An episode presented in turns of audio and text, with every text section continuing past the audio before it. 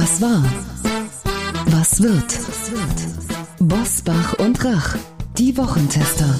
Powered bei Redaktionsnetzwerk Deutschland und Kölner Stadtanzeiger. Und hier sind die Wochentester.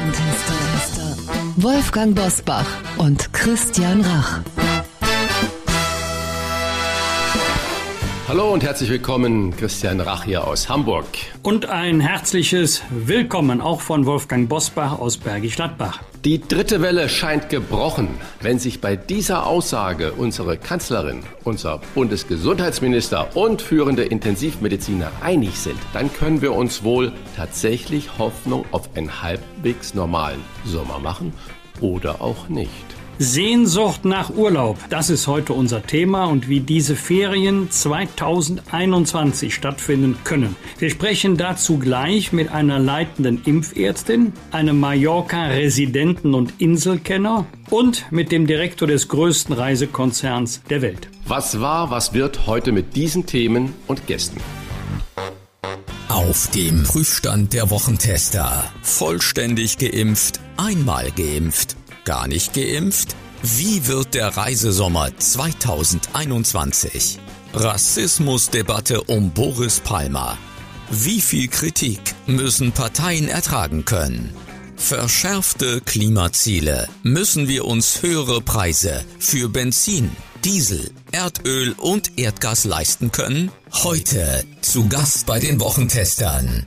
Dr. Ann Guyen, die leitende Oberärztin und Chefin des Impfzentrums Mönchengladbach, klärt auf, welche Covid-Impfung wir für den Reisesommer brauchen und was sie vom Einmalpeaks hält.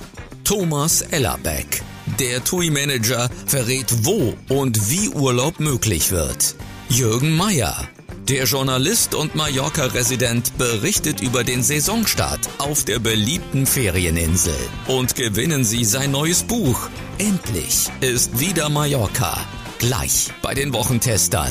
Die Politiktesterin mit den Tops und Flops der Woche. Sarah Brasak vom Kölner Stadtanzeiger. Und auch heute wieder mit dabei unser Redaktionsleiter Jochen Maas, der sich immer dann zu Wort meldet, wenn wir ein klares Urteil abgeben sollen. Hallo aus Köln, heute mit einer Frage, die sich viele unserer Hörerinnen und Hörer gestellt haben, seit bekannt wurde, dass nicht nur Bundesinnenminister Horst Seehofer, sondern auch Mickey Beisenherz, Moderator des Kölner Treff, an Corona erkrankt ist oder an Covid-19. Vor seiner Sendung war der Test noch negativ, danach positiv. Frage an euch, ihr wart ja beim Kölner Treff in der vergangenen Woche mit Mickey Beisenherz, habt sicherlich auch irgendwie mit Abstand zusammengesessen, seid von der Redaktion vor ein paar Tagen über seine Erkrankung informiert worden. Macht ihr euch persönlich Sorgen? Also ich äh, nicht. Aus mehreren Gründen. Erstens waren die Treffen mit Mickey Beisenherz mit großer Distanz in einem gut durchlüfteten Zimmer, in einem Vorgespräch, das vielleicht drei oder vier Minuten dauerte. Wir haben uns nicht umarmt, sonst wie nahe gekommen und während der Aufzeichnung im Studio, das konnte man ja gut sehen, war die Entfernung zwischen uns und Mickey Beisenherz, ich vermute mal acht Meter, neun Meter und wir hatten alle, jeder noch rechts und links dicke Glasscheiben. Nichtsdestotrotz, als die Nachricht kam, ich habe sofort äh, einen Schnelltest gemacht. Ich habe zu Hause einen, der war negativ. Ich bin dann am nächsten Tag in ein Impf Testzentrum, habe mich dort offiziell impfen lassen, auch negativ und bin dann einen Tag später nochmals zu einem PCR-Test gegangen und auch da kam das Ergebnis 24 Stunden später ebenfalls negativ und habe dann Anfang der Woche nochmals einen Test gemacht, ebenfalls negativ. Also deswegen, meine Angst äh, hält sich da jetzt sehr in Grenzen, weil so viele negative Tests, wie ich jetzt da gemacht habe, weil ich das sehr, sehr ernst nehme, gibt mir doch die Sicherheit. Ja, bei mir ist ganz ähnlich. Wir sind ja telefonisch sofort unterrichtet worden. Ich habe keinerlei Symptome gespürt, trotzdem sofort Schnelltest gemacht, negativ.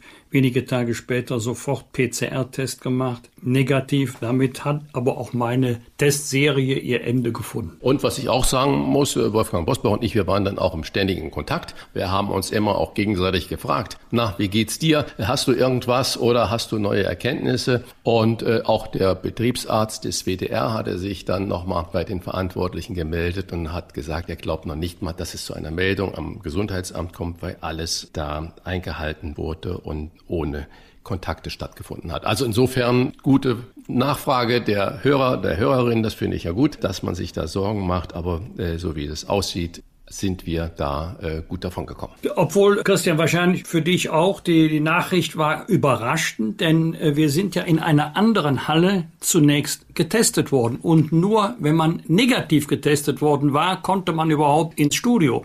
Das war ja auch noch ein längerer Fußmarsch durch die frische Luft. Das war ja nicht alles in einem Raum. Aber man sieht, dass es eben keine hundertprozentige Sicherheit gibt, auch wenn der Test sicherlich nach allen Regeln der Kunst durchgeführt worden ist. Über die hundertprozentige Sicherheit von Tests werden wir heute auch noch sprechen bei den Wochentestern. Und äh, für alle, die vielleicht nicht jede Folge hören, muss man ja auch dazu sagen, ihr habt beide schon die Erstimpfung bekommen. Also ein gewisser Schutz greift da ja auch schon. Dann wünschen wir von dieser Stelle gute Besserung an Mickey Beisenherz, der übrigens getwittert hat, im Mai 2021 an Corona zu erkranken. Das ist ein bisschen wie beim Marathon auf Kilometer 41 über einen Wasserbecher zu stolpern und hinzufallen.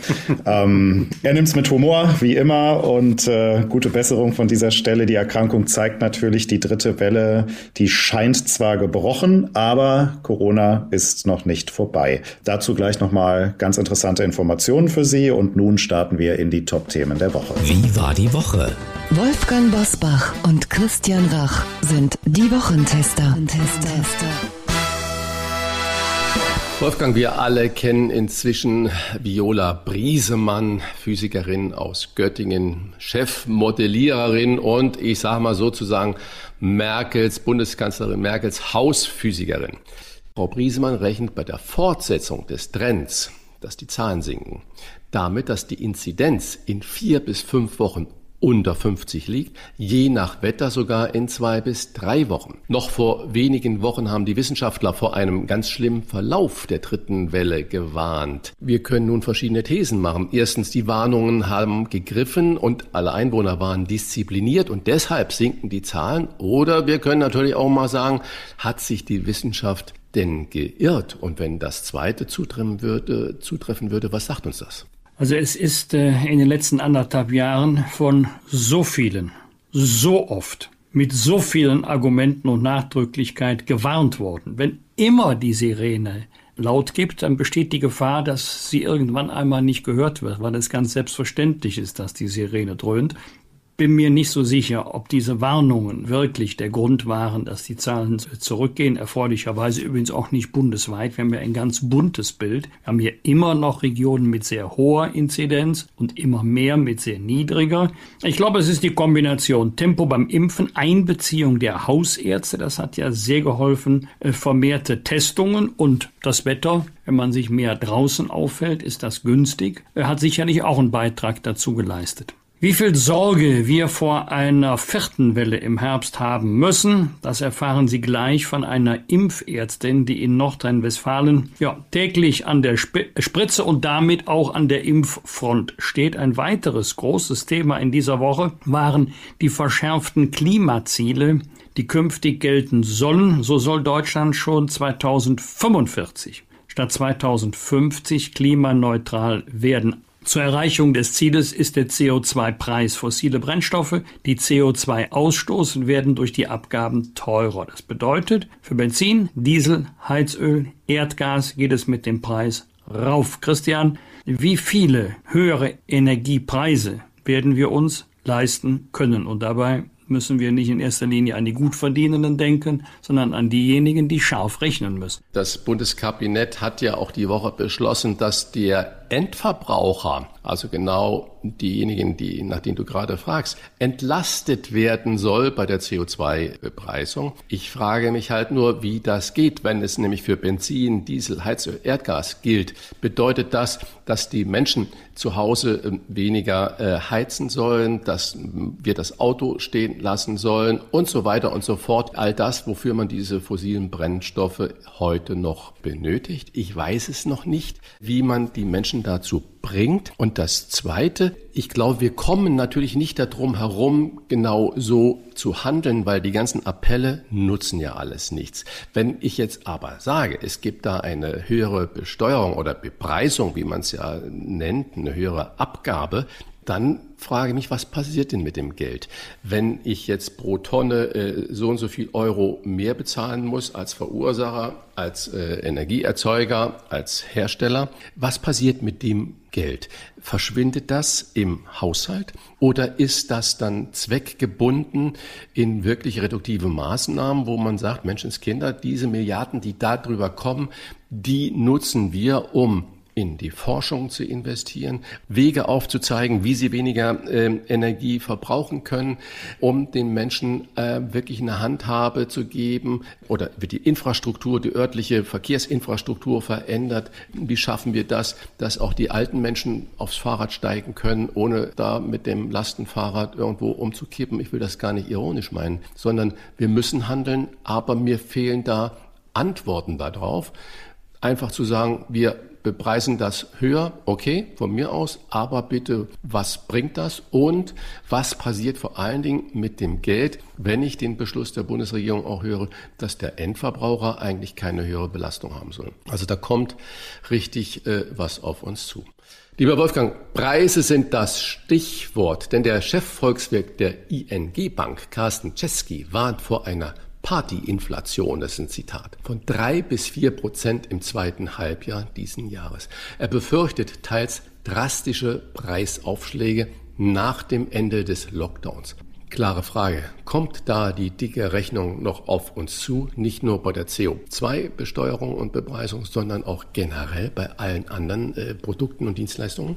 Ja, das ist gut möglich, dass jetzt äh, viele Branchen, vor allen Dingen diejenigen, die ja enorme wirtschaftliche Nachteile hatten in den letzten Monaten, jetzt versuchen, die Verluste durch höhere Preise zu kompensieren. Gastronomie, Hotellerie, Reisen, Mietwagen äh, sind auch teurer geworden, aber ich glaube, auch das wird der Markt regeln, äh, denn die Verbraucher haben ja heute, Stichwort Digitalisierung, unglaublich vielfältige Möglichkeiten, sofort Preisvergleiche anzustellen und zu dem günstigeren Anbieter zu gehen. Das war ja nie so einfach wie heute, auch so transparent wie in den letzten Jahren die, die Preisfindung geworden ist. Also ist durchaus möglich, dass bei dem einen oder anderen so gedacht wird, aber wer es da übertreibt, der wird dann auch die Reaktion der Verbraucher, schrägstich Gäste spüren. Wolfgang, auch diese Preisvergleichsportale sind natürlich zweischneidig. Wir alle reden über einen höheren Mindestlohn für die Menschen. Wir wollen bessere Arbeitsbedingungen, zum Beispiel in der Gastronomie. Wir wissen gar nicht, wie viele Arbeitende in der Gastronomie überhaupt zurückkehren, wenn der Lockdown mal zu Ende ist. Wir fordern überall, dass äh, für eine gute Produktqualität auch vernünftiges Geld an den Produzenten äh, weitergereicht werden muss, damit er die Tiere, die Gemüse, die Getreide auch wirklich äh, wachsen lassen kann, aufziehen kann, dass wir sagen, das ist frei von Chemie und so weiter. Und dann kann doch nicht immer nur der Preis das alleinige Argument sein, dass sich irgendwas ändert, beziehungsweise dass sich nichts ändert. Und derjenige, der dann vorbrecht und sagt, ich zahle vernünftige Löhne, ich kaufe vernünftige, gute Produkte ein, dass der abgestraft wird über die Preisvergleich und sagt, Freund, mit dir nicht mehr. Also zunächst kann man nur Gleiches miteinander vergleichen oder man sollte nur Gleiches miteinander vergleichen, nicht Ungleiches, äh, sonst hat man natürlich sofort ein schiefes Bild. Ich nehme ein ganz aktuelles Beispiel von gestern, Mietwagen gebucht, das gleiche Auto, zumindest die gleiche Autoklasse. Jetzt mache ich mal Werbung. Das ist aber häufig bei Buchung von Mietwagen die sogenannte Golfklasse. Und wenn es da bei den verschiedenen Anbietern Preisunterschiede gibt zwischen 50 und 60 Prozent, dann erlaube ich mir das preisgünstigere Modell zu wählen und ich glaube auch nicht, dass ich dadurch irgendjemand schädige.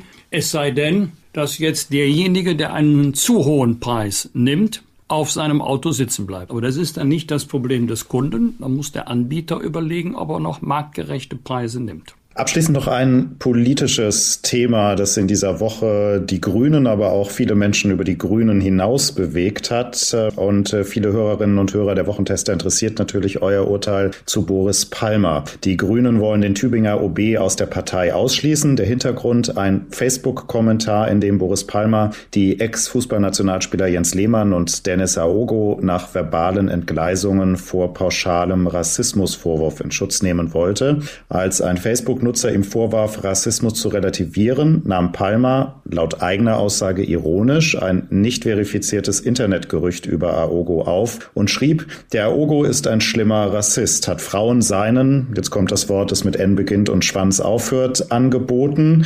Er hat mittlerweile eingeräumt, dass sein Kommentar misslungen sei, dass er unklug gewesen sei und dass er damit völlig unnötigen Schaden angerichtet habe. Eine explizite Entschuldigung hat er bislang abgelehnt. Euer Wochentesterurteil. Ist Boris Palmer dieses Mal zu weit gegangen? Ja, das ist natürlich eine Dummheit, das überhaupt kommentieren so zu müssen und dann noch so ein Zitat zu sagen. Das ist, also ich schätze Boris Palmer, indem wir hatten ihn ja auch hier bei den Wochentestern schon im Interview und da hat er auch schlaue Sachen gesagt. Ich schätze ihn ähm, da schon sehr, auch über seine Art, die Dinge mal anders zu sehen. Aber solche Kommentare äh, und das vor allen Dingen auch noch schriftlich zu machen, das kann er sich verkneifen. Das, was ich äh, mir aber Sorgen mache und bitte, ich verteidige keinen, der der Menschen, die ich jetzt dann nenne, Sarrazin, Maaßen, Palmer, alles dicht machen, Jens Lehmann, Fritz Keller, alles Dinge, die ich sage, die gehören sich so nicht. Aber was dann an Sturm da passiert, das ist schon, also das macht mir viel größere Sorgen als die meisten Inhalte von den Menschen, die ich da zitiert habe. Dass äh, es wirklich da heute so ist, lieber wegducken und den Mund halten, als sich irgendwo mal kritisch zu äußern. Das ist eine ganz, ganz gefährliche Tendenz. Also äh, ich fand das äh, total niveaulos, auch geschmacklos, äh, ziemlich sinnlos. Ich weiß jetzt ehrlich gesagt genau. nicht, was äh, Boris Palmer ähm, damit erreichen wollte oder welches Ziel er erreichen wollte. Ich frage mich auch, ist das, was er gepostet hat, entspricht das der Erwartungshaltung der Bürgerinnen und Bürger seiner Stadt? Denn er ist ja sofort der Oberbürgermeister von Tübingen und nicht der Privatmann Boris Palmer, der sich da irgendwie mal austobt. Also ich habe die Nummer nicht verstanden. Ich glaube auch nicht, dass er sich damit einen Gefallen getan hat. Aber heute wird ja so schnell Rassismus gerufen. Also ich würde das mal ein, ein, bisschen niedriger hängen. Ich glaube auch mit einem Parteiausschlussverfahren tun sich die Grünen keinen Gefallen. Ich glaube, das wird im Ergebnis auch auf der Strecke bis dahin für die Grünen schwieriger als für Boris Palmer. Schöne Grüße von der SPD. Die haben sich jahrelang unfassbar schwer getan mit dem Ausschluss von Thilo Sarrazin. Ja, deswegen habe ich den auch genannt. Kann, ansonsten kann ich nahtlos anschließen an das, was Christian Rach gerade gesagt hat. Leute, was haben wir hier mittlerweile für ein Niveau? Ich verstehe das ganze Niveau der gesellschaftlichen Debatte nicht mehr von Leuten, die bekannt sind, die populär sind. Immer mal das Beispiel äh, Jens Lehmann oder Nehmen wir mal das Beispiel Fritz Keller, den ich persönlich kenne. Wir müssten doch langsam wissen, jeder NS-Vergleich, erst recht ein Vergleich mit Freisler, Goebbels, Hitler, geht total daneben. Man erreicht das Gegenteil, was man vielleicht erreichen möchte, weil die Empörung sofort auf den Urheber zurückfällt. So ähnlich ist es auch jetzt bei Boris Palmer. Dennis Aogo trainieren bis zum Vergasen. Das geht alles nicht. Ich weiß nicht warum. Ich stehe da einigermaßen hilflos davor. Das sind für mich alles Hilferufe von der MS-Niveau. Wir sinken. Fragen und Anregungen für Bosbach und Rach? Kontakt at diewochentester.de wir bedanken uns bei unserem Werbepartner für die Unterstützung dieser Folge. Clark ist eine Versicherungs-App, die genau das macht, was wir hier auch jede Woche versuchen, nämlich komplexe Themen und manchmal auch Chaos zu ordnen und dabei das Beste für Sie herauszuholen. Ganz viele Hörerinnen und Hörer werden beim Thema Versicherungen an Kleingedrucktes, geringe Vergleichbarkeit und hohe Kosten denken. Doch das muss nicht sein, denn Sie können Ihre Versicherungen digital managen und dabei auch noch Geld sparen. Wie das geht? Mit Clark. Das ist eine App, mit der Sie sich einen leichten Überblick über alle Ihre Versicherungen verschaffen können. Clark bewertet jeden Ihrer Verträge unter zwei Gesichtspunkten. Erstens, brauche ich diese Versicherung wirklich? Und zweitens, stimmt das Preis-Leistungs-Verhältnis? Die Clark-App vergleicht mit ihrem Algorithmus tausende Tarife von mehr als 160 Versicherern für Sie und schlägt zu Ihren vorhandenen Verträgen bessere Alternativen vor. Übrigens dauerhaft kostenlos und unabhängig von einzelnen Anbietern. Bei Fragen helfen Ihnen die Versicherungsexperten von Clark per Telefon, E-Mail oder Chat weiter, ohne lästige Wartezeit. Das ist ein Versprechen. Mehr als 300.000 Kunden nutzen die Clark-App bereits. Und für unsere Wochentester, Hörerinnen und Hörer, haben wir ein exklusives Testangebot, mit dem Sie von Clark einen 30-Euro-Gutschein von Amazon erhalten. Merken Sie sich bitte dafür den Gutscheincode TESTER. Bitte in Großbuchstaben schreiben. Wie das funktioniert?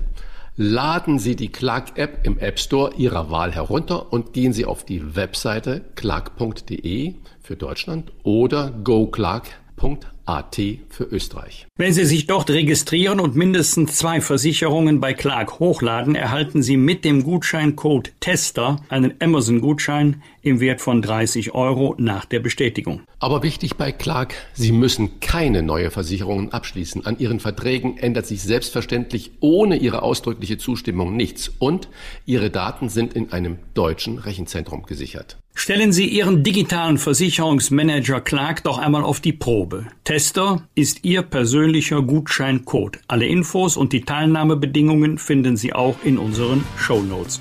Klartext, Klartext. Wolfgang Bosbach und Christian Rach sind die Wochentester. Tester, Tester. Als leitende Oberärztin im Krankenhaus und Leiterin des Impfzentrums Mönchengladbach steht sie Tag für Tag an vorderster Front mit der Impfspritze. Wir blicken mit ihr auf den Reisesommer und verkürzte Impfintervalle und wir sprechen über die Freigabe der Impfstoffe AstraZeneca und Johnson Johnson für alle. Impfen lassen, egal womit oder lieber warten und ist auch für Sie die dritte Welle gebrochen? Das fragen wir Sie. Herzlich willkommen bei den Wochentestern, Frau Dr. Ann Guyen. Hallo Herr Busbach, hallo Herr Rach. Frau Guyen, es war die Woche der Freigaben. Erst gab Jens Spahn AstraZeneca für alle frei, dann den Einmal-Impfstoff Johnson und Johnson. Bei beiden Impfstoffen empfiehlt die Ständige Impfkommission eine Anwendung erst ab 60. Früher hieß es, bitte nicht über 60 impfen. Spahn sagt, bitte ab 60 impfen. Und wir haben so viele verschiedene Aussagen jetzt. Wem können wir denn eher trauen? Spahn oder der STIKO? Also ich würde sagen, man kann beide Positionen sehr gut nachvollziehen. Und die Frage ist hier nicht, wem man mehr trauen kann. Ähm, die STIKO als ständige Impfkommission spricht Empfehlungen aus für Impfungen. Und zwar auf der Basis von wissenschaftlichen Erkenntnissen. Das heißt, wir unterliegen hier einem ständigen ständigen Anpassungsprozess. Denn gerade bei den Covid-Impfstoffen ist der Erfahrungszeitraum ja noch recht kurz zu Wirkungen und auch zu Nebenwirkungen. Und ähm, betrachten wir hier dann einmal die in den Medien äh, vielfach diskutierte erhöhte Thrombosegefahr nach der AstraZeneca-Impfung, so wurden bisher 59 Fälle von Sinus- und Hirnvenenthrombosen in Deutschland beobachtet ähm, nach der Impfung mit AstraZeneca bei mehr als 4,2 Millionen verabreichten Erstimpfdosen.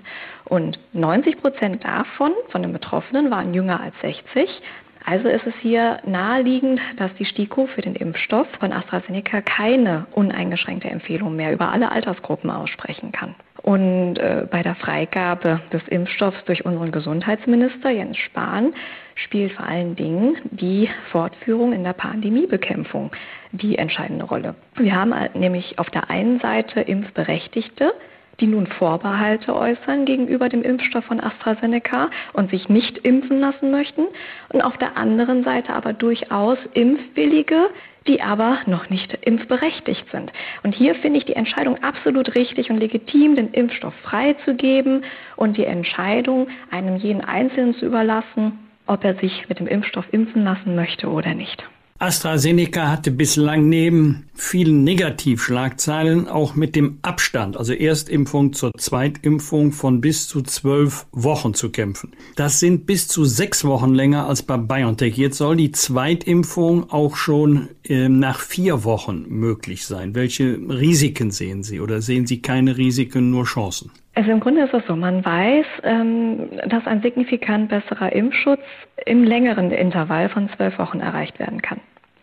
Man weiß mittlerweile aber auch, dass die erste verabreichte Dosis bereits eine Effektivität von 76 Prozent in der Verhinderung symptomatischer Verläufe hat und noch mehr Effektivität in der Verhinderung schwerer Verläufe.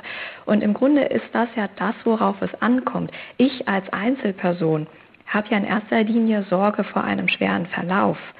Und ähm, da kann ich mir vorstellen, hat äh, Herr Minister Spahn aus diesen Gründen und angesichts der bevorstehenden Urlaubszeit den Kompromiss äh, gewählt und hat gesagt, gut, dann verkürzen wir den Impfabstand, damit möglichst viele Menschen als geimpft gelten können.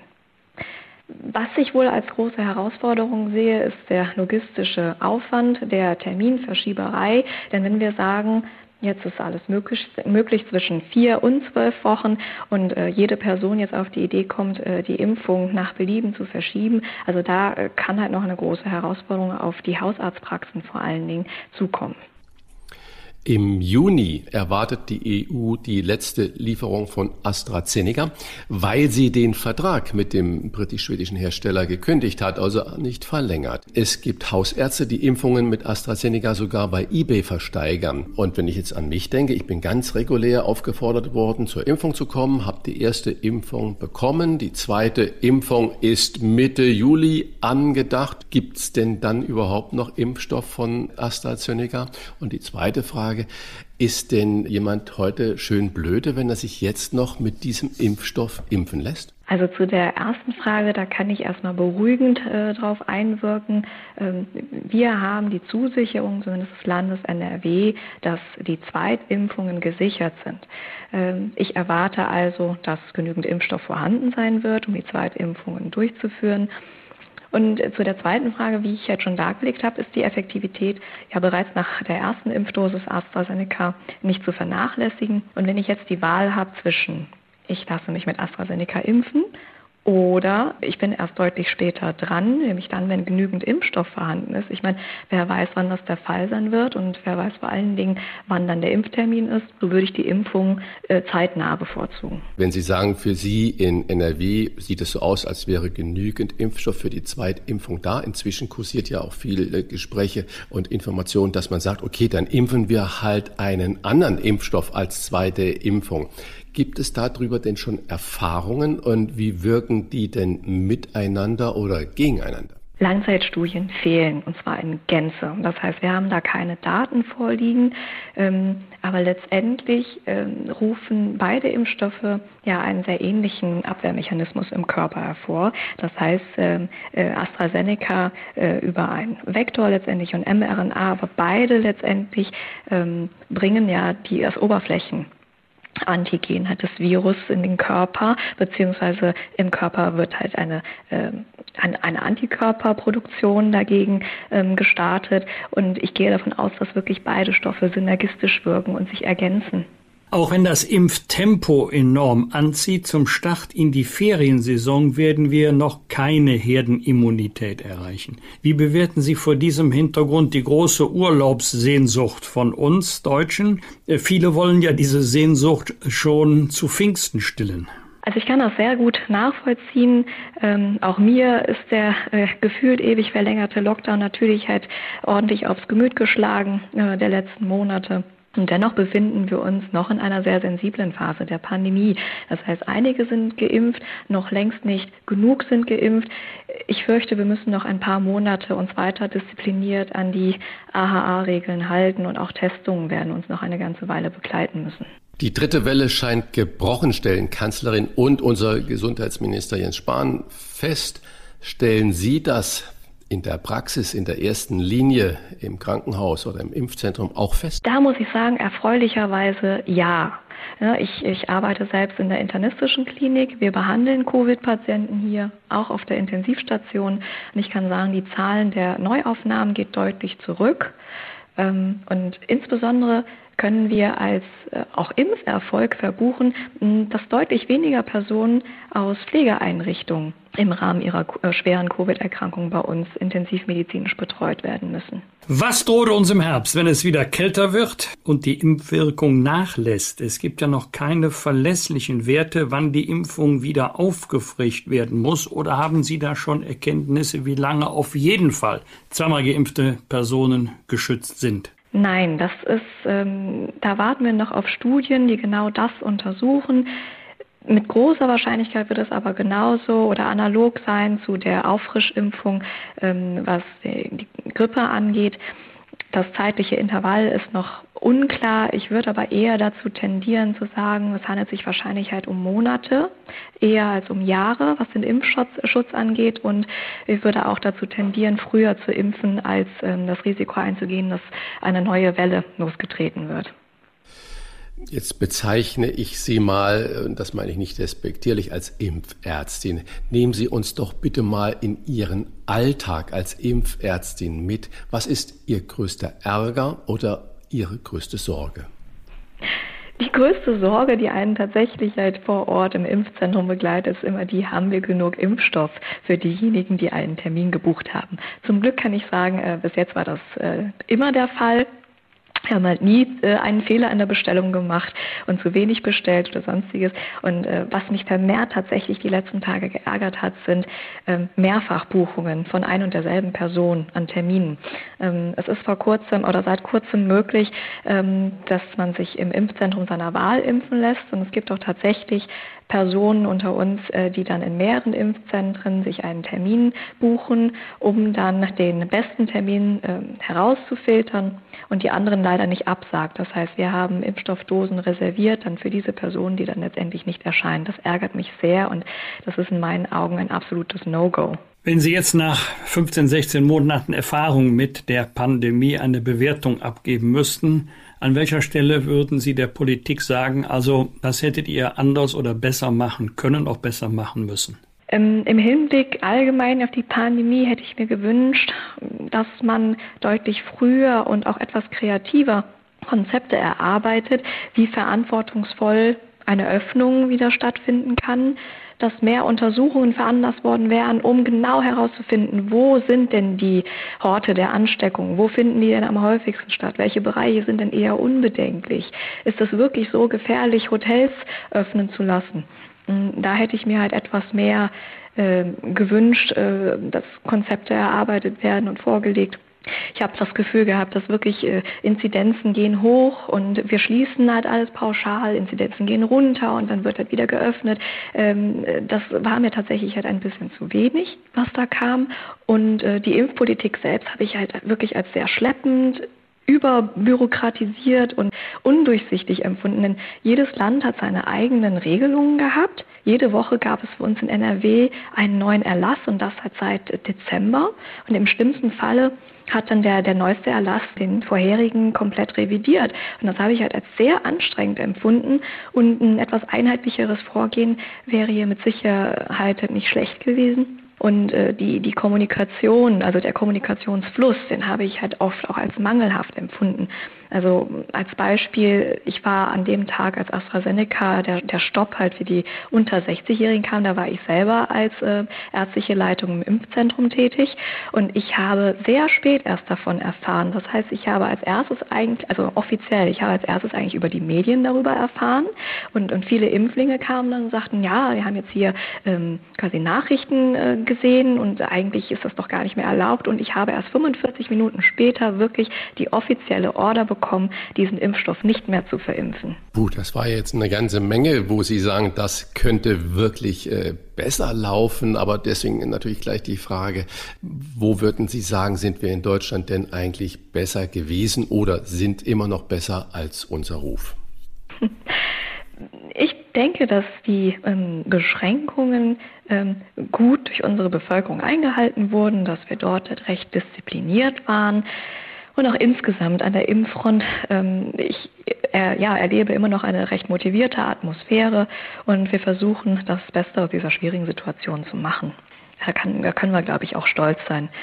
Wir haben in dieser Woche gleich zwei ungewöhnliche Fälle von Covid-19-Infektionen erlebt. Moderator Mickey Beisenherz wird vor jeder Sendung getestet. Der erste Test diagnostizierte keine Infektion, der zweite leider ja. Und Bundesinnenminister Horst Seehofer hat sich Corona eingefangen, trotz Erstimpfung mit ähm, BioNTech und das, obwohl er wegen seiner Vorerkrankungen seit Monaten sein Ministerium von zu Hause führt. Was sagt uns das über die Zuverlässigkeit von Impfungen und Tests oder was sagt es Ihnen? Das führt vor Augen, dass äh, ein, ein, negatives Testergebnis nie eine hundertprozentige Sicherheit bietet. Ähm, ich kann Ihnen aber auch aus Erfahrung sagen, auch hier aus der Klinik, dass sich die Situation ähm, innerhalb eines Tages verändern kann. Wir haben durchaus Patienten beobachtet, die am Morgen gar keine Symptome hatten und negativ getestet wurden beim Hausarzt und am Abend schon mit Halsschmerzen bei uns positiv getestet wurden. Und gerade das ist es ja, also diese Dynamik, die die Erkrankung so tückisch macht. Was die Impfungen angeht, so zeigt sich am Beispiel von Herrn Seehofer, dass es wichtig ist, eine Impfserie hier mit BioNTech auch abzuschließen. Die Wahrscheinlichkeit, muss ich sagen, ist erfreulicherweise hoch, dass er auch jetzt schon vor einem schweren Verlauf geschützt ist, also auch schon nach der ersten Impfung, aber nun mal noch nicht vollumfänglich vor einer Infektion. Eine persönliche Einschätzung, wenn Sie auf das Impftempo und die Praxis bei Ihnen in Mönchengladbach schauen und ich mal sage, Mönchengladbach ist eigentlich nur ein Ausschnitt aus Deutschland. Was schätzen Sie, wann werden äh, Sie allen, die wollen, ein Impfangebot machen? Und wenn ich dann von Mönchengladbach auf Deutschland schließe, dann hätte ich da ja so eine gefühlte Zahl oder Verlässlichkeit. Mm, meine große Hoffnung ist die, dass die Impfstoffhersteller tatsächlich wie zugesagt liefern. Das soll ja im Juni der Fall sein. Also wir erwarten 80 Millionen Impfdosen. Und die Impfpriorisierung soll dann fallen, weil genug Impfstoff vorhanden ist. Um ehrlich zu sein, glaube ich das erst, wenn es tatsächlich soweit ist. Ähm, da bin ich also noch ein bisschen skeptisch und äh, das bedeutet ja dann immer noch nicht, dass ähm, alle Personen geimpft werden können. Das heißt, äh, dann müssen diese 80 Millionen Impfdosen auch erstmal verimpft werden und wir sind mit Sicherheit noch bis September, wenn nicht gar länger, damit beschäftigt, diese Mengen dann zu verimpfen. Vielen Dank für diese klare Einordnung, für Ihre Expertise, für den Einblick in Ihren Alltag am Impfzentrum Mönchengladbach und im äh, Bethesda Krankenhaus der Johanniter. Vielen Dank für Ihren Besuch bei uns Wochentestern. Das war Dr. Ann Guyen. Gerne. Vielen Dank. Wirklich äh, gute Informationen und gute Einschätzungen. Danke. Fragen wir doch, fragen wir doch. Wolfgang Bosbach und Christian Rach sind die Wochentester. Tester, Tester. Er war Mitte 30, als er zum ersten Mal nach Mallorca kam und es war Liebe auf den ersten Blick. Seit April 2002 lebt er auf der Sehnsuchtsinsel der Deutschen und berichtet für das deutsche Radio und Fernsehen über die kleinen und großen Geschichten auf Mallorca. Nun hat der Inselradio-Moderator, den viele auch als WDR4 Morgenmann kennen, ein neues Buch geschrieben. Endlich ist wieder Mallorca. Ich finde, passender könnte sein Werk in diesen Tagen nicht heißen. Hola nach Sineo, Jürgen Mayer. Herzlich willkommen. Hola nach Deutschland. Herr Mayer, endlich ist wieder Mallorca. Die Deutschen sehen das zu 100 Prozent so. Aber wie sehen das die Mallorquiner? Warten die genauso sehnsüchtig auf Touristen, wie wir darauf warten, wieder loslegen zu können, losfahren zu können? Ja, der übergroße Anteil der Mallorquiner wartet tatsächlich auf Touristen. Wenn man sich vorstellt, dass 80 Prozent der Menschen hier direkt oder indirekt vom Tourismus leben. Und damit meine ich nicht irgendwelche äh, Kellner oder Reiseleiter, sondern das ist auch der Bäcker bei mir im Dorf, der natürlich im vorigen Jahr, als so gut wie keine Touristen kamen, auch keine Brote an die Hotels liefern konnte. Also es sind wahnsinnig viele Menschen abhängig von den Touristen und dass sie wiederkommen.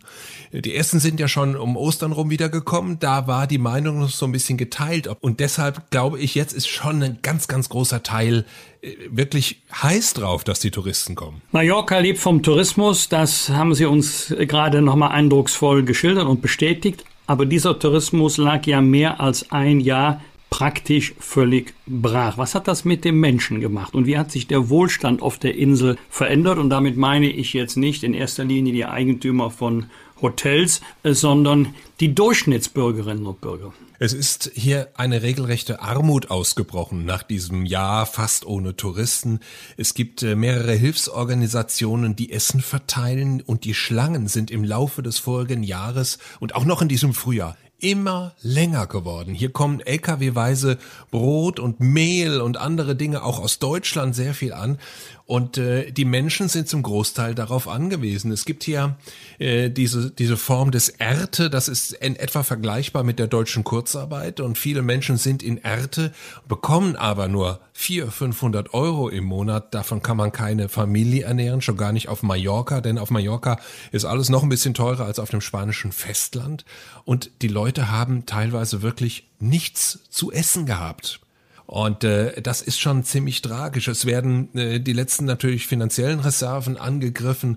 Ähm, es sind viele versuchen ihre Häuser zu verkaufen. Die Immobilienpreise sind trotzdem nicht in den Keller gegangen, weil es hier einen, einen spanischen und einen deutschen Immobilienmarkt gibt oder einen internationalen Immobilienmarkt. Der spanische Immobilienmarkt, das sind Wohnungen, die auch natürlich nur auf die Spanier zugeschnitten sind, die kein Geld haben, die, die den anderen Spaniern abzukaufen. Also die Immobilienpreise sind auf dem spanischen Markt im Keller. Die Leute versuchen versuchen alles zu verkaufen. Aus zwei Autos im Haushalt werden ein Auto.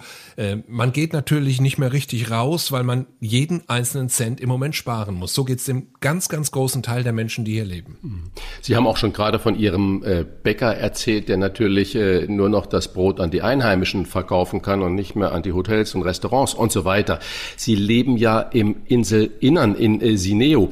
Sind die dörflichen Regionen, die also nicht gerade an den Nummer eins Strandlagen an der Küste sich befinden, die weniger von Touristen abhängig waren oder sind und ein eigenes Leben haben, sind diese Regionen besser durch die Pandemie gekommen auf der Insel? Ja, Eindeutig ja, denn äh, ein Ort, ich nehme jetzt mal einen Ort, in dem ich lebe, Sineo in der Inselmitte, äh, da leben die Menschen natürlich auch zum Teil, zum großen Teil vom Tourismus. Hier gibt es kleine Hotels, hier gibt es äh, viele Finken, die man äh, privat mieten kann. Aber hier ist wenn die Touristen nicht da sind, im, in normalen Jahren, also im Winter und im Sommer, ist gar kein so großer Unterschied. Also je, je weniger ein, ein Dorf wirklich, oder je weiter, ich sage vielleicht so, vielleicht kann man so besser formulieren, je weiter ein Dorf, eine Ortschaft äh, von den Stränden entfernt ist, desto weniger ist diese Ortschaft dann auch tatsächlich vom Ausbleiben des Tourismus betroffen. Verschont bleibt natürlich überhaupt kein Dorf hier. Sie pendeln regelmäßig beruflich zwischen Inselradio und WDR, also Köln hin und her. Wie beschwerlich ähm, waren diese Reisen in den vergangenen Monaten und ähm, wie oft sind Sie getestet worden in dieser Zeit? Oh, das kann ich gar nicht mehr sagen. Also ich glaube, dass ich einer der meistgetesteten äh, Mitarbeiter des Westdeutschen Rundfunks bin äh, inzwischen. Ähm, es ist wirklich sehr beschwerlich geworden. Es hat sich auch ständig immer wieder geändert und es ändert sich auch jetzt noch wöchentlich fast äh, etwas an den Regelungen. Ich muss, so ist Stand äh, in dieser Woche, äh, ich muss, wenn ich nach Deutschland fliege, einen Schnelltest, einen Antigen-Schnelltest äh, vorweisen. Ich muss, wenn ich wieder zurück nach Mallorca fliege, einen, ähm, einen PCR-Test sogar, einen großen Test vorweisen. Also da geht es immer hin und her. Das war zum Teil, musste ich sogar zwei für, für hin und zurück einen PCR-Test haben. Also das gab's auch alles. Ich habe ein, ein paar Reisen mir gespart, gerade im vorigen Jahr, wo hier der sehr strenge Alarmzustand äh, in Spanien war. Ich bin bei weitem nicht so oft hin und her geflogen, äh, wie es in den vergangenen äh, 17, 18 Jahren der Fall war. Und das, das macht schon Mühe. Also das, das muss man schon sagen. Und dass man, wenn man nach Deutschland kommt, einen Schnelltest braucht aus einer Region, in der im Moment äh, eine, eine Inzidenz von 25, 26 herrscht, ist ein bisschen Schikane der deutschen Regierung, weil man verhindern wollte über Ostern, dass viele Menschen nach Mallorca reisen. Mallorca und Ballermann und Bierkönig und Megapark äh, sind ja fast leider, sage ich mal, Synonyme geworden. In Ihrem Buch Endlich wieder Mallorca erzählen Sie wahre Geschichten, die die Inseln, sage ich mal, nie hätten verlassen sollen. Eine handelt von besinnungslosen und gefährlichen Abstürzen an dem schon besagten Ballermann. Und äh, die Inselregierung hat ja schon seit langem bestreben, genau das so zu verhindern, auch schon vor Corona. Und jetzt die Frage, wird es jemals wieder Party zwischen Bierkönig und Megapark geben oder fällt das jetzt auch aus willkommenem Anlass weg? Das ist jetzt eine Schätzfrage. Ich kann es wirklich nicht genau voraussagen. Die Bestrebungen sind da, äh, dass man ganz diesen Teil des Tourismus aufgibt, diesen Partytourismus. Äh, auf der anderen Seite gibt es auch da wieder eine Menge Menschen, die davon leben, Mallorquiner hier, die dort arbeiten und, und, äh, und da sind es wirklich die Kellner und sind es die DJs und sind es natürlich auch die Wirte. Aber der Großteil der Mallorquiner möchte diese Art Tourismus nicht. Und das wäre jetzt wirklich eine Gelegenheit, den einfach nicht mehr wieder aufleben zu lassen. Der liegt da momentan brach, verstößt gegen alle Corona-Regeln. Die großen, die großen Gaststätten, Megapark und so weiter, die haben überhaupt noch keine Betriebsgenehmigung. Und ich könnte mir vorstellen, dass es diese Regierung hier, die mallorquinische Regierung, jetzt drauf ankommen lässt und die Genehmigung diesen großen Läden verweigert. Und das wäre, äh, äh, sagen wir mal, so eine, so eine gute Gelegenheit gab es dafür noch nie. Ob sie sich damit durchsetzt, das weiß ich nicht. Die, die Betroffenen werden sich mit Sicherheit dagegen wehren.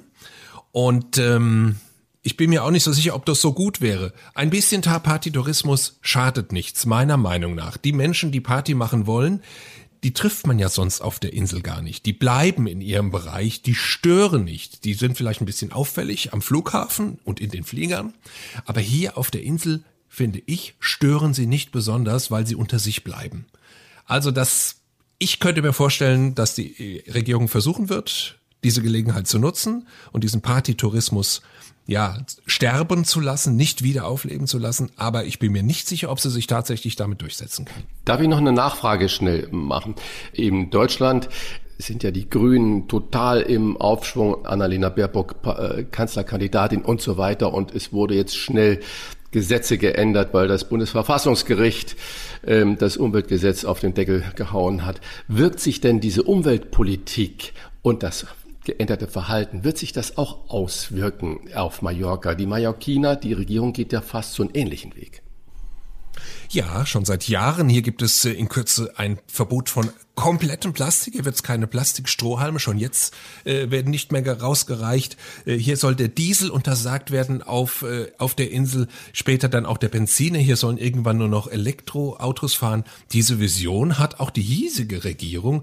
Und äh, was in Deutschland passiert, kann eigentlich auch nur ähm, den Plänen hier sozusagen noch mal ein bisschen Antrieb geben. Ich glaube nicht, dass ähm, es sei denn, die Leute würden aus schlechtem Gewissen dann völlig aufhören zu fliegen, äh, was ich mir nicht vorstelle vorstellen kann.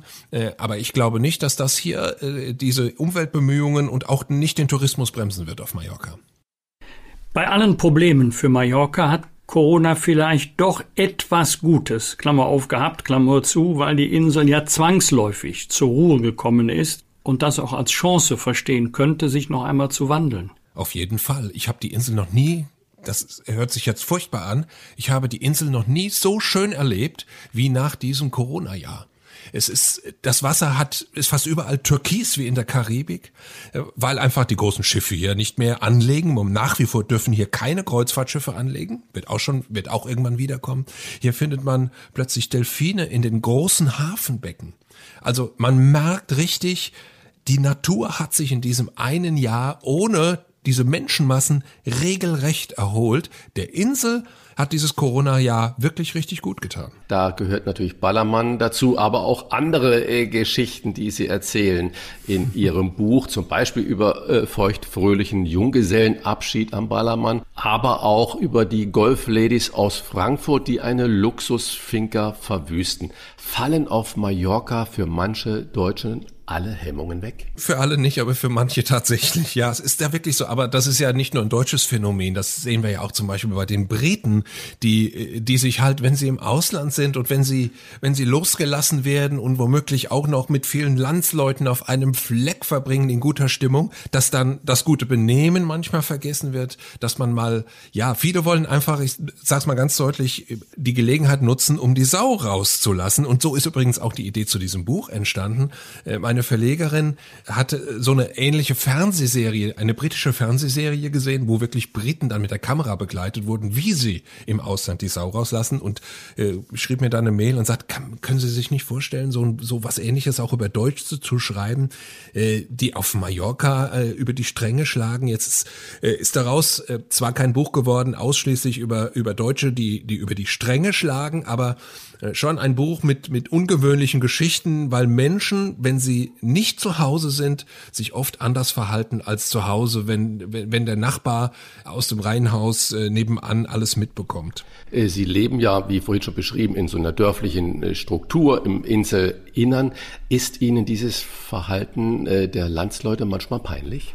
Ja, ja, kommt ein ganz klares Ja und am peinlichsten ist mir, wenn meine Landsleute mit freiem Oberkörper und verschwitzter Haut in einem Café im Polster sitzen.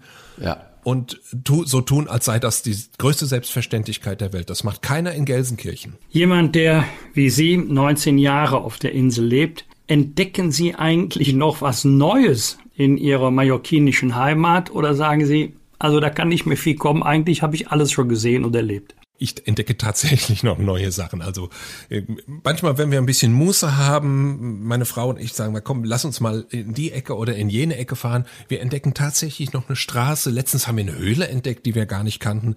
Man, man muss sich das vorstellen, das ist natürlich so klein, ist Mallorca ja nur auch nicht. Also man fährt schon äh, anderthalb Stunden bis zwei Stunden von einer Ecke der Insel bis zur nächsten. Da kommt schon ein bisschen Fläche und da kommen schon ein paar Ecken äh, zusammen. Und ich glaube, das wird nie aufhören, dass ich was Neues entdecke, weil Mallorca einfach auch so vielfältig ist. Das ist ja einer der, der größten äh, Pluspunkte dieser Insel, diese Vielfalt, die Mallorca hat. Die Berge, den Sand, die Steilküste, äh, die Strände, Wälder in der Mitte. Es ist alles da, eine, eine tolle äh, mediterrane Stadt mit Palma. Und diese Vielfalt, ich weiß nicht, ob man in einem Leben überhaupt da alles entdecken kann. Ich glaube es nicht. Die Woche hat das Hamburger Armblatt eine große Überschrift gehabt. Die letzten Geheimtipps für Sie, exklusiv von uns an der Nordseeküste und an der Ostsee. Und jetzt frage ich Sie, dann schüttel ich eigentlich immer schon den Kopf. Aber jetzt frage ich Sie trotzdem, wenn Sie so mit Ihrer Frau über die Insel fahren und was Neues entdecken, haben Sie denn so einen Geheimtipp, der vielleicht nicht mehr ganz so geheim ist, den Place äh, to be für Sie, wo Sie sagen, das ist für mich äh, Mallorca, wie ich es liebe. Können Sie uns so einen Platz äh, verraten? Herr Mayer, sagen Sie jetzt nicht Bierkönig, dann ist der ganze Eindruck wieder verwischt.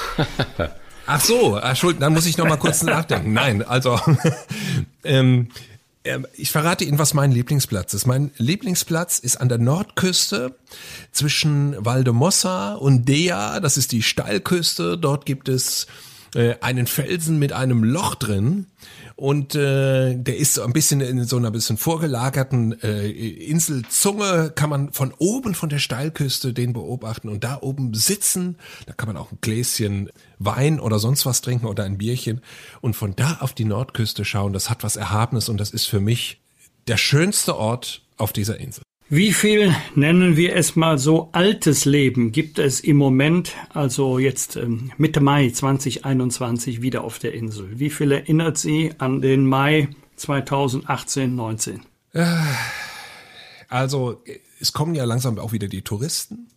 Äh, es machen, es haben hier die, die, die Außenterrassen der Restaurants auf und es kehrt so langsam wieder Normalität hier ein. Neue Normalität nennen sie das hier in Spanien.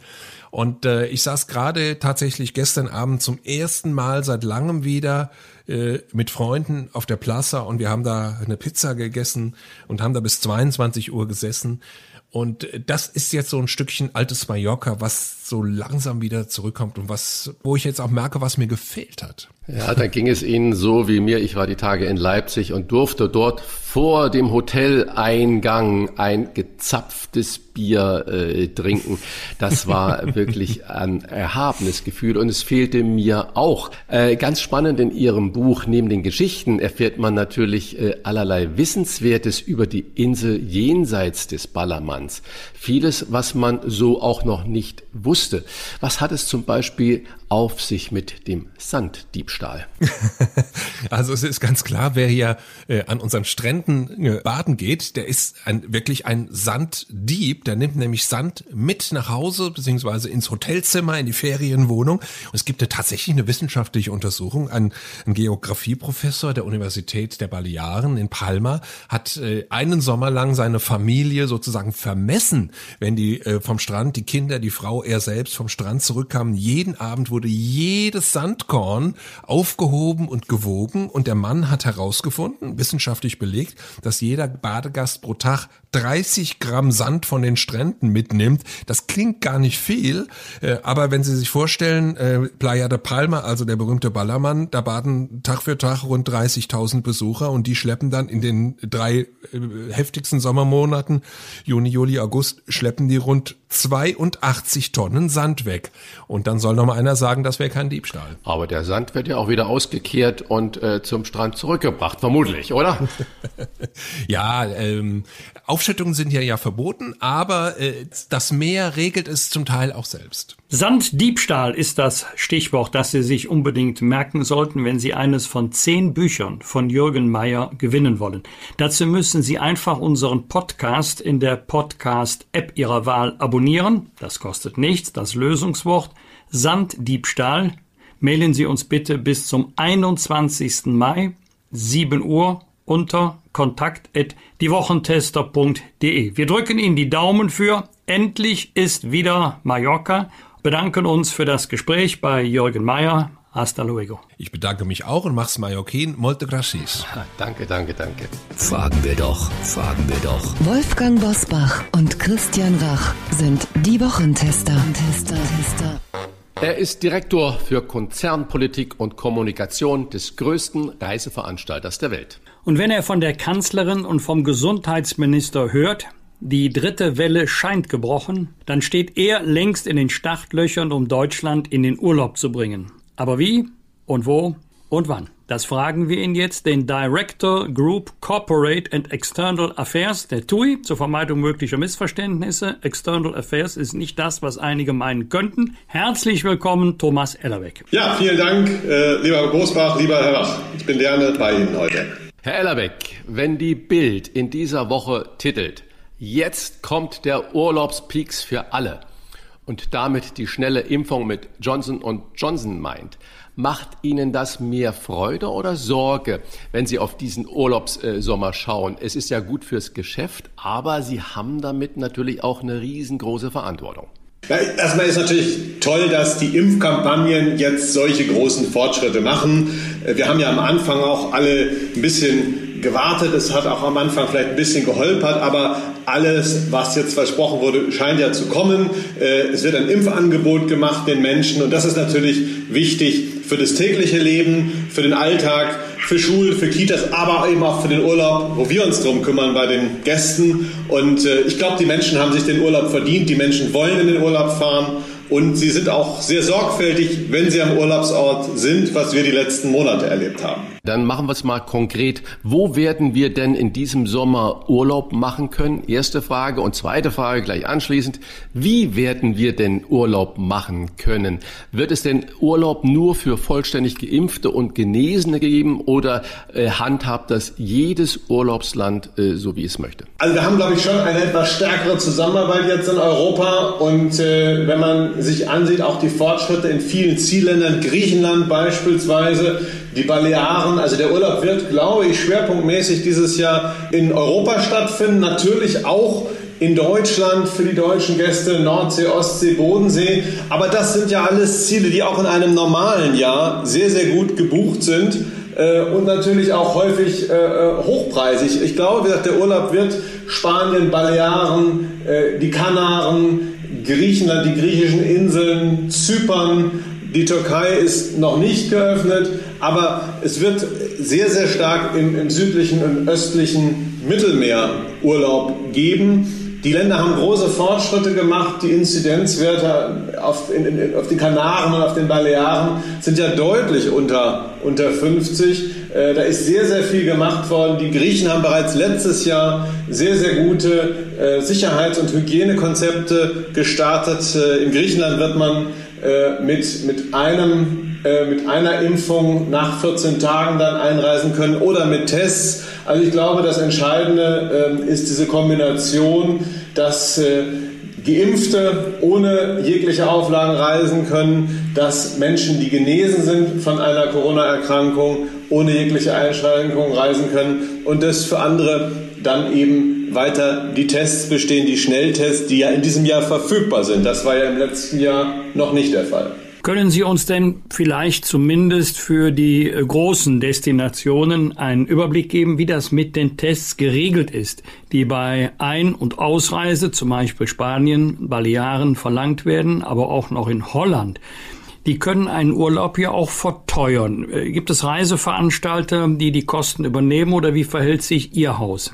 Also die, die Tests, äh, wir, wir, versuchen den Gästen Möglichkeiten zu geben, wie man Tests zum Beispiel bekommen kann. Äh, da gibt es ja auch Tests, die mal, mit einer Ferndiagnose stattfinden, wo man sich also äh, betreuen lassen kann, unterstützen lassen kann. Den Test macht der Gast in der Regel selber äh, vor, vor der Abreise, sowohl bei den Kreuzfahrten wie bei den Urlaubsländern. Und momentan als Beispiel Balearen ist es äh, noch so und Spanien ist es noch so, weil Deutschland ja noch in, äh, Inzidenzwerte über 50 hat, dass man tatsächlich dort noch einen PCR-Test benötigt. Bei der Rückreise nicht mehr. Aber jetzt sehen wir ja, wie schnell auch die die Inzidenzwerte hier in Deutschland sinken. Wir sind jetzt ja noch äh, etwas über 100 und das geht ja, wenn die Maßnahmen alle weiter so greifen und insbesondere das Impfen so gut weiterläuft, die Impfkampagnen so gut weiterlaufen, dann in den nächsten Tagen weiter runter. Und ich denke, da wird es dann auch zu Lösungen kommen, dass dann irgendwann äh, andere Testvorgaben äh, auch aus, aus Spanien dann möglicherweise kommen werden. Es gibt ja trotzdem noch viele Menschen, die generell Angst vor einer Reise haben, Angst vor Corona haben und das will ich gar nicht bewerten, die aber trotzdem, ich sage mal im wahrsten Sinne des Wortes, urlaubsreif sind. Welche Art von Reise oder welches Ziel empfehlen Sie denn diesen Menschen? Ich glaube, dass die organisierte Reise, also die klassische Pauschalreise, wo man die Buchung, den Flug, das Hotel, die Betreuung vor Ort aus einer Hand hat, dass äh, die sehr, sehr äh, akzeptiert ist momentan und auch sehr, sehr beliebt ist, weil natürlich äh, die gesamten Hygienevorschriften aus einer Hand kommen und die gesamten äh, Vorbereitungen auch tatsächlich vom Reiseveranstalter gemacht werden. Also wenn wir eine Reise anbieten, zum Beispiel in einen Robinson Club nach Mallorca oder Forteventura, äh, die Gäste fliegen mit uns wir, wir, haben die Verantwortung für den Flug, für den Transport, für den Aufenthalt äh, im Club äh, und können natürlich alle äh, unsere eigenen und auch die staatlichen Sicherheits- und Hygienevorschriften hervorragend umsetzen. Also Cluburlaub äh, ist, glaube ich, etwas, was sehr, sehr äh, äh, schön ist in dieser Zeit jetzt. Und natürlich auch die Kreuzfahrt, denn auf der Kreuzfahrt ist man ja eine, eine gewisse Zeit auf dem Schiff gemeinsam. Wird getestet, der Flug wird gemeinsam gemacht und danach wird getestet. Also wer noch etwas größere Sorge hat, die Pauschalreise an sich, der Cluburlaub und die Kreuzfahrt. Wenn wir auf eine Urlaubsinsel wie Mallorca schauen, aber vielleicht auch auf die Nachbarinseln wie Ibiza oder Formentera, Sie sind durch den Tourismus reich geworden. Es war ein ganz hartes Jahr. Äh, für die Bewohnerinnen und Bewohner, wie sehnsüchtig warten die Mallorquiner auf äh, Touristinnen und Touristen und die Inselregierung. Wie reagiert die Politik? Die Mallorquiner warten äh, auf die Touristen und das sind natürlich ganz viele Beschäftigte im Tourismus, die Hoteliers, aber auch die Balearenregierung. Ich hatte gerade am Dienstag die Präsidentin der Balearenregierung in Berlin zu Gast und wir haben darüber gesprochen, was alles unternommen wurde die letzten Monate, um stabile Inzidenzwerte zu bekommen. Und wir sind ja heute deutlich unter 50 äh, auf den Balearen. Und ich kann nur sagen, man hat das sehr, sehr ernsthaft gemacht. Äh, man hatte Monate, wo man abends nur bis 17 Uhr in Restaurants essen konnte, draußen auf der Terrasse. Dann musste man letztendlich zurück ins Hotel gehen. Es hat sehr, sehr viele Tests gegeben und der Erfolg äh, äh, hat dem ja auch Rechnung gegeben. Auf Mallorca haben wir heute ganz, ganz niedrige Werte und äh, Mallorca wird die Gäste, aber auch wie, wie die gesamten Balearen und auch Griechenland mit offenen Armen empfangen weil die Menschen warten auf den Tourismus und auf die Gäste vor allen Dingen. Herr Ellerbeck, aber zur Wahrheit von Corona gehört natürlich auch, dass die Natur gerade überall in all diesen Urlaubsregionen richtig auflebt, aufblüht. Das Wasser an den Küsten, gerade wenn wir jetzt über Mallorca sprechen, ist so klar wie seit Jahren nicht mehr. Da gibt es Fische, Delfine, kleine Wale, die da bis in die Buchten hineinschwimmen. Das heißt, Kehrseite, Natur scheint sich da ein bisschen äh, zu erholen. Und Sie haben ja gerade schon erzählt, dass Sie sich mit der Präsidentin der Balearen getroffen haben, vermutlich auch noch mit anderen. Deswegen konkrete Frage. Erstens, wie sieht die Frau Präsidentin das? Werden sich die Ziele und die Inhalte von Tourismus verändern, weil ich weiß ja, dass zum Beispiel Kreuzfahrtschiffe, die Sie gerade empfohlen haben, noch gar nicht nach Mallorca fahren dürfen. Und äh, so ist es ja mit vielen anderen Dingen auch. Wird man da erstens von dem weltgrößten Reisekonzern her Inhalte neu definieren und auch umweltmäßig neu definieren und auch von den Destinationen her? Das Thema Nachhaltigkeit hat, glaube ich, in den letzten Jahren enorm an Bedeutung gewonnen bei den Gästen, aber auch bei den Veranstaltern natürlich. Wenn ich alleine bei uns ansehe, die Zertifizierung von Hotels sind rund 85 Prozent unserer eigenen Hotels heute zertifiziert, nachhaltig zertifiziert. Äh, wenn ich mir ansehe, das Thema der Ausflüge. Äh, wir haben vor einigen Jahren ein, ein Ausflugsprogramm aufgelegt, die, die Collection, die sich damit beschäftigen, im Grunde den Menschen die Insel authentisch, die Inseln oder die Ziele authentisch äh, vermittelt, zu vermitteln. Das betrifft sowohl Ausflüge, Essen, Trinken. Also das authentische Urlaubserlebnis spielt schon seit vielen, vielen Jahren eine ganz entscheidende äh, Rolle für die Gäste.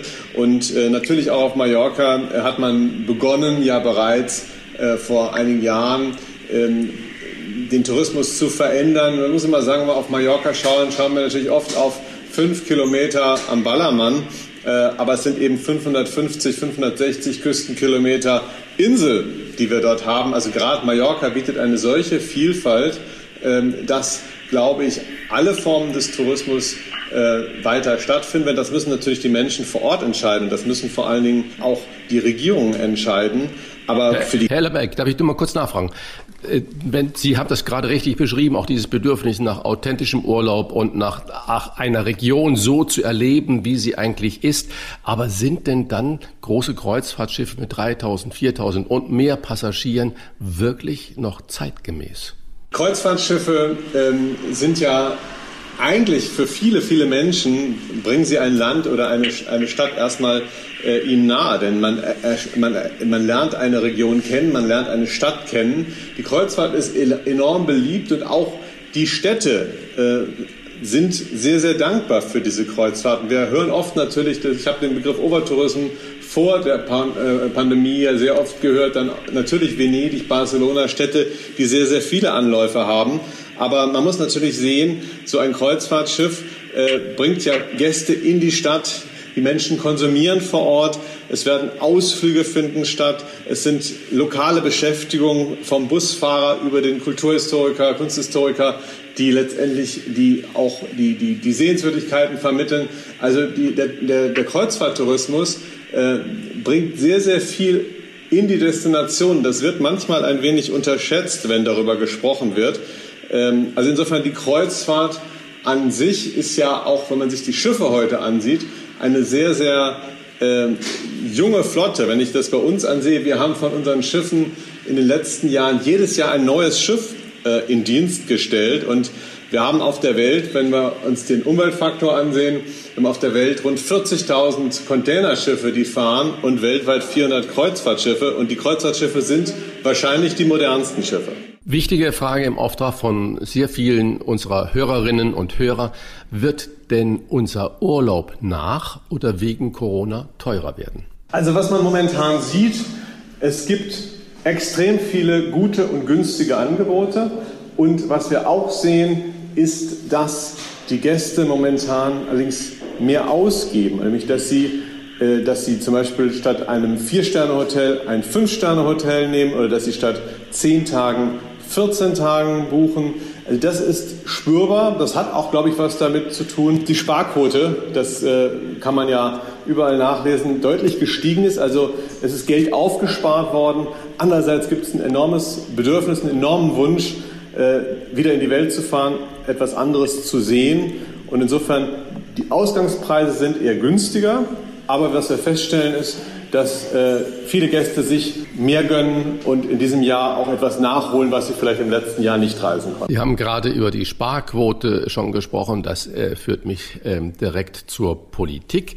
Wenn Sie einen Wunsch an der Politik, an die Politik frei hätten, was sollten Sie in den kommenden Wochen für Ihr Geschäft, für den Urlauber generell oder für die Tourismusbranche besser machen?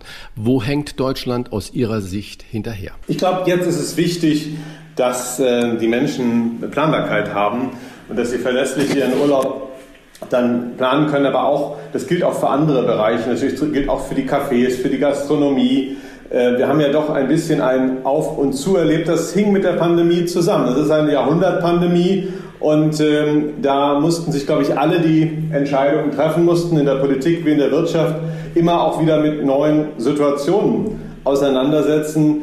Deswegen will ich das rückblickend gar nicht bewerten. Nur nach vorne äh, sehe ich, es gibt eine große Sehnsucht jetzt auch wieder äh, rauszukommen, auch zu reisen. Und gerade für Familien und für den Sommerurlaub ist es, glaube ich, wichtig, dass äh, die Familien planen können, aber natürlich auch die Gastronomie. Und das betrifft, wie gesagt, nicht nur die Hotels im Ausland, auch Restaurants, Cafés in Deutschland. Wie wird der Reisesommer 2021? Das hat uns Touri-Manager Thomas Ellerbeck erklärt. Herzlichen Dank für das Gespräch. Alles Gute, bleiben Sie gesund und bringen Sie alle Touristinnen und Touristen nicht nur an die Zielorte, auch wieder heil nach Hause zurück. Vielen Dank für das Gespräch. Vielen Dank und Ihnen einen schönen Tag. Danke, Herr Elberg. Rauf und runter. Wolfgang Bosbach und Christian Rach sind die Wochentester. Tester. Wir geben Ihnen an dieser Stelle unsere ganz persönliche Bewertung ab über das, was wir in dieser Woche gut oder schlecht fanden. Daumen hoch oder Daumen runter, klare Urteile sind gefragt. Wolfgang, gab es für dich in dieser Woche etwas, bei dem du gesagt hast, Daumen hoch oder runter? Ganz, ganz kleine Meldung, nur wenige Zeilen, aber mich hat das sehr gefreut, denn ich fahre eigentlich sehr gerne mit der Bahn. Also genau gesagt, wenn sie fährt, fahre ich gerne mit der Bahn. Und ich habe schon viele Bahnhöfe in Deutschland äh, kennengelernt, wunderschöne, wie zum Beispiel den Bahnhof in Leipzig, aber auch Bahnhöfe, wo ich spontan gesagt habe, also so ein Pöttchen Farbe würde dem Bahnhof hier sehr gut tun.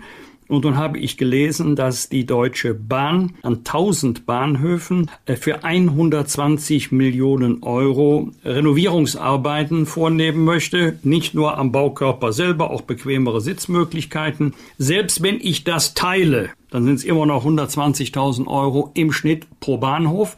Da kann man viel Gutes bewirken. Und wenn die Bahn eine Alternative sein möchte, zum Beispiel zu Kurzstreckenflügen, dann geht es eben nicht nur um Sicherheit und um Pünktlichkeit. Dann geht es auch ein bisschen um Service, um Bequemlichkeit, um Komfort. Darüber habe ich mich gefreut, über diese Initiative der Bahn. Daumen runter und zwar alle beide. Einmal für Luisa Neubauer und einmal für die Sendung Anne Will oder für die Redaktion Anne Will. Der Vorgang als solcher ist bekannt. Der Vorwurf von Luisa Neubauer gegenüber Hans-Georg Maaßen galt ja eigentlich Armin Laschet, denn äh, Neubauer hat ja Laschet vorgeworfen, er habe sich nicht von Maaßen distanziert und dadurch rassistische, antisemitische, identitäre und übrigens auch wissenschaftsleugnerische Inhalte legitimiert. Zitat Ende. Belegen konnte sie den Vorwurf überhaupt nicht. Auch auf Nachfrage, was meint sie jetzt ganz konkret mit der Legitimierung von Antisemitismus, hat Frau Neubauer nichts gesagt, auch nicht sagen können. Das, was mich noch mehr gewundert hat, dass dann Anne Will gesagt hat, ja, das schauen wir uns mal an und das versuchen wir zu belegen. Äh, sorry, wer ist wir? Wieso ist es jetzt Aufgabe der Redaktion zu recherchieren, ob Frau Neubauer möglicherweise recht haben könnte? Meines Erachtens wäre das Aufgabe von Frau Neubauer gewesen. Ich hätte mich gefreut, wenn Anne Will gesagt hätte, Frau Neubauer, massiver Vorwurf. Wie belegen Sie den? Was meinen Sie äh, ganz konkret? Also das hat bei mir einen bitteren Nachgeschmack hinterlassen. Wer einen solchen Vorwurf erhebt, ist einer der schlimmsten Vorwürfe, die man erheben kann. Der muss auch Ross und Reiter nennen, der muss auch Belege bringen oder schweigen. Lieber Christian, was hat dich in dieser Woche geärgert oder gefreut? Ja, viele Dinge. Wenn ich jetzt nach Israel schaue, Israel, Palästina, das macht mir größte Sorgen. Und ich glaube, an diesem Konflikt, der jetzt dort aufploppt, sieht man, dass hinter vielen, vielen Konflikten bewusste Provokationen stehen, um den Konflikt am Leben zu erhalten. So kommt es mir als stiller Beobachter aus der Ferne vor. Ich verstehe es nicht mehr. Und äh, das wird bei uns jetzt natürlich ganz groß auch dargestellt. Mich interessieren dabei die Hintergründe. Und ich habe letztes Jahr, äh, letztes Mal schon gesagt, ich verstehe dann immer nach der Aufregungskurve von etwa einer Woche nicht, dass Themen komplett verschwinden aus den Nachrichten. Was passiert im Moment in äh, Weißrussland, in Belarus? Gibt es da die Proteste noch gegen Lukaschenko? Was passiert in Myanmar? Ist da noch der General, die Generäle an der Macht oder hat die Demokratiebewegung gesiegt? Der Schulüberfall in einer russischen Teilrepublik, ähm, das wird alles nur so lapidar bei uns abgehandelt. Das ist ein ganz klares Daumen runter, wo ich sage, da brauche ich, das ist das, was ich gerne von Journalisten an Informationen hätte. Wie geht es da weiter? Und nicht nur dann, wenn Blut fließt und irgendwelche Schreckensnachrichten da versendet werden können. Und Daumen hoch für eine kleine Meldung, die auch nicht so richtig gewürdigt wurde.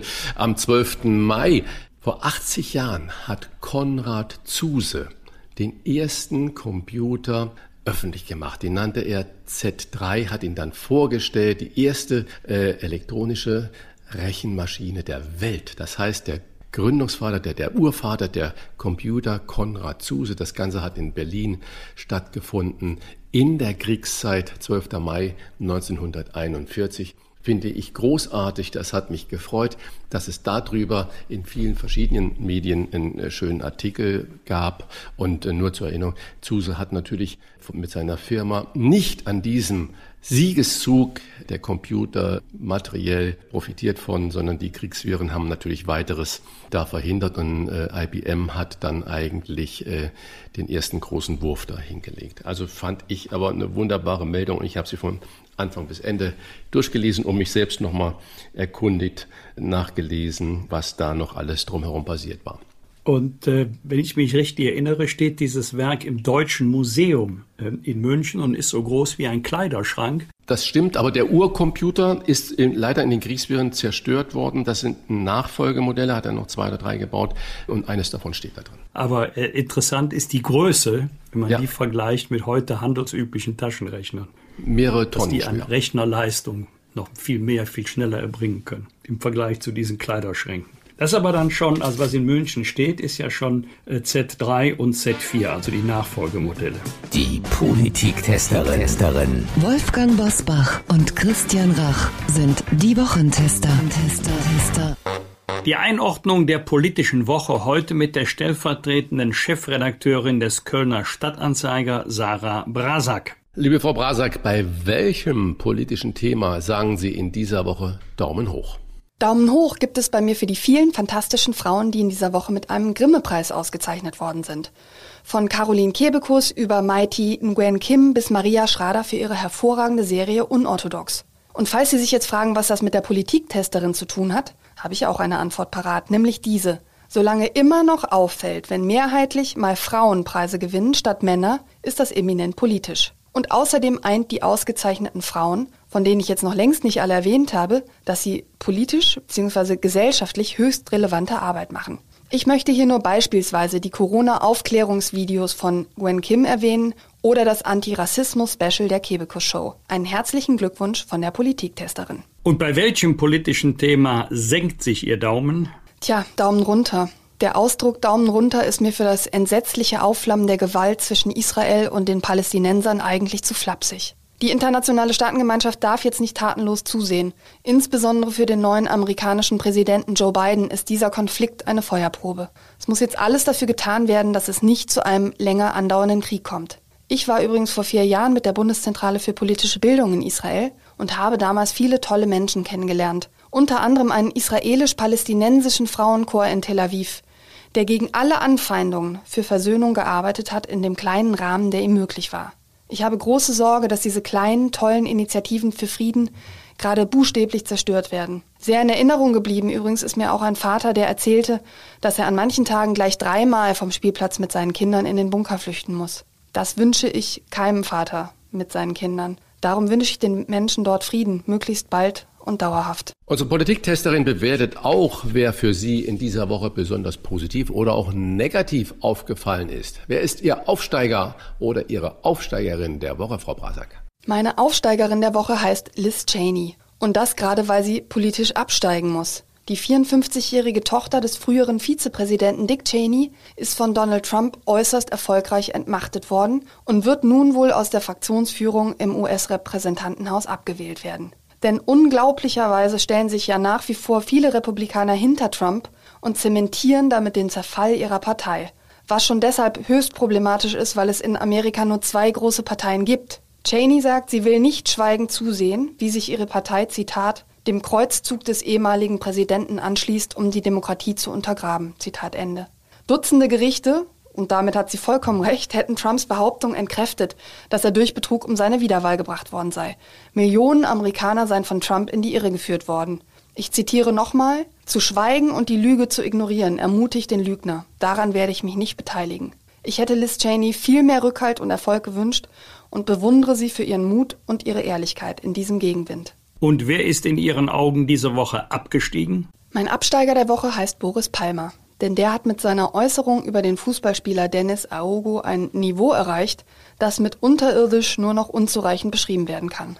Ich habe in den vergangenen Jahren nicht jede Aufregung um Palmers Zuspitzungen verstanden. Anstrengend fand ich seine ständigen Provokationen trotzdem. Und das Argument, irgendwie missverstanden worden zu sein oder es ironisch gemeint zu haben, das zieht in diesem Fall auch nicht. Ich kann mich erinnern, dass ich vor mehreren Jahren mit ihm während einer Podiumsdiskussion mal einen verbalen Schlagabtausch hatte. Da ging es um die Kölner Silvesternacht und er sprach ständig von den 1500 Tatverdächtigen der Kölner Silvesternacht. Als ich ihn dann darauf hingewiesen habe, dass es sich zwar um 1500 Männer auf dem Platz vor dem Hauptbahnhof gehandelt haben soll, also dass so viele anwesend waren, dass aber natürlich längst nicht alle davon tatverdächtig oder sogar Täter waren, hat er sinngemäß geantwortet, solche juristischen Spitzfindigkeiten seien für ihn unerheblich. Diese Aussage fand ich für einen Politiker damals schon ziemlich bemerkenswert. Vielen Dank an unsere Politiktesterin Sarah Brasak. Bis bald. Ich sage Danke und auf Wiederhören. Was wird? Was wird? Wolfgang Bosbach und Christian Rach sind die Wochentester. Am Montag ist der internationale Tag gegen Homo, Bi, Inter- und Transfeindlichkeit. Mehrere Städte beteiligen sich daran. Unter anderem wird das Schweriner Schloss in Regenbogenfarben angestrahlt. Lieber Wolfgang, hast du eine Meinung? Brauchen wir solche Tage noch immer? Wenn wir sie brauchen, dann würde ich hinzufügen, leider. Wir sind zwar wesentlich toleranter geworden im Laufe der Jahre und Jahrzehnte, aber es gibt immer noch viele Menschen, die Vorbehalte haben. Und davon hat ja auch Olivia Jones, bürgerlichem Namen Oliver, erzählt in der Sendung Kölner Treff mit Mickey Beisenherz, in der wir vor kurzem noch gewesen sind. Nun ist ähm, die Lage heute, die gesellschaftliche Lage sicherlich eine andere als zu der Zeit, als er groß wurde, in der Schule gemobbt wurde. Das hat er ja sehr eindrucksvoll, auch sehr traurig geschildert. Aber es wäre doch schön, wenn die Tage dazu beitragen würden, dass sich flächendeckend durchsetzt. Wir beurteilen Menschen nicht nach Hautfarbe oder nach ihrer sexuellen Orientierung. Wir beurteilen Menschen nur danach, wie sie uns entgegenkommen, nach Charakter, nach ihrer Haltung, nach dem, was sie denken und sagen. Am Montag öffnet in Schleswig-Holstein der Tourismus und die Gastronomie. Einen Tag zuvor darf bei unseren Nachbarn in Luxemburg wieder in der Innengastronomie gegessen werden und Lockerungen gibt es auch in Rheinland-Pfalz, Baden-Württemberg und vielen anderen Bundesländern. Lieber Christian, wann wirst du die ersten gastronomischen Betriebe überfallen? Ja, das ist äh, echt äh, schwierig. Das ist ein Flickenteppich und ich kann es in vielen äh, Situationen nicht mehr nachvollziehen. Äh, wer wie was entscheidet. Und ich kann nur nochmals davor warnen, ich glaube, viele Gastronomen, die können nicht von heute auf morgen oder alle Gastronomen von heute auf morgen wieder hochfahren. Und es wird ein riesengroßes Personalproblem auf die gesamte Branche dazukommen. Wie geht es weiter? Wir haben auch heute schon über Preise gesprochen. So wie es früher war, früher, meine ich von vor anderthalb Jahren war, kann es nicht weitergehen. Wir müssen neue Perspektiven haben deine Frage. Ich, sobald ich die legale Möglichkeit habe, irgendwo zu sitzen und es irgendwie das Wetter zulässt und auch die Teste es zulassen, bin ich da und äh, möchte endlich wieder Gast sein dürfen, mich endlich wieder bedienen lassen und endlich auch den Menschen den Respekt entgegenbringen für ihre Leistung und für ihre Arbeit, den sie da verdienen. Also ich freue mich total darauf, wenn es losgeht, aber bitte auch für alle. Wolfgang, wenn ich dir jetzt einen Namen zurufe, William Painter, dann sagt dir der Name vermutlich nichts. Und wenn ich jetzt aber sage, dass am kommenden Mittwoch der 130. Jahrestag des Kronkorkenpatents sich wiederholt, dann kannst du rückschließen, William Painter ist der Erfinder der Kronkorken und hat diese 1891 zum Patent angemeldet. Diese kleinen Metallkapseln, die so eingestanzt sind, dass sie aussehen wie eine Krone. Was für eine Revolution das für den Getränkemarkt bedeutete. Also William Painter, wer kennt William Painter nicht? Gut, also ich habe ihn jetzt nicht gekannt, aber durch dich kennengelernt. Aber ich kann nur sagen, großartige Erfindung, obwohl Ich mag das Geräusch so der sogenannten Bügelverschlussflaschen. Das gibt irgendwie so ein, wenn man die öffnet, so ein sattes Plopp. Und dann freut man sich auf den Biergenuss. Aber dieses Kronkorken-Patent, das war ja nur wirklich ein Durchbruch, erinnert mich so ein bisschen an Erfindungen von Heftzwecken, Reißverschluss, äh, Tesafilm. Es muss ja nicht immer eine Rechenmaschine sein wie Z1 von Konrad Zuse. Es muss nicht immer Raketenwissenschaft sein. Auch die kleinen Dinge, die erfunden worden sind, können uns den Alltag sehr, sehr schön gemacht haben. Das gilt sicherlich auch für den Kronkorkenverschluss. Und, das und die Jahrzehnte dazu. überdauern. Die Jahrzehnte überdauern. Das ist ja natürlich das Tolle. Na, da muss man erstmal was Besseres finden. Völlig richtig. Am Donnerstag hören Sie uns in dem Podcast nicht, nicht, nicht, so heißt er tatsächlich, also dreimal nicht ohne T, von Abdel Karim und Lutz Birkner. Für Sie, liebe Hörerinnen und Hörer, gilt aber nicht, nicht, nicht, nicht, sondern doch, doch, doch. Auch dieser Podcast lohnt sich. Ob er sich so lohnt wie die Wochentester, ist eine zweite Frage. Aber Christian und ich, wir geben uns Mühe. Das waren die Originalwochentester mit Unterstützung vom Kölner Stadtanzeiger und dem Redaktionsnetzwerk Deutschland. Wenn Sie Kritik, Lob oder einfach nur eine Anregung für unseren Podcast haben, schreiben Sie uns auf unserer Internet- und auf unserer Facebook-Seite. Die Wochentester.de Fragen gerne per Mail an kontakt@diewochentester.de und wenn Sie uns auf einer der Podcast-Plattformen abonnieren und liken, freuen wir uns ganz besonders. Danke für Ihre Zeit. Kommende Woche, Freitag, Punkt 7 Uhr, bitte die Wochentester einschalten. Was war? Was wird? Wolfgang Bosbach und Christian Rach sind die Wochentester. Ein maßgenau Podcast. Powered bei Redaktionsnetzwerk Deutschland und Kölner Stadtanzeiger.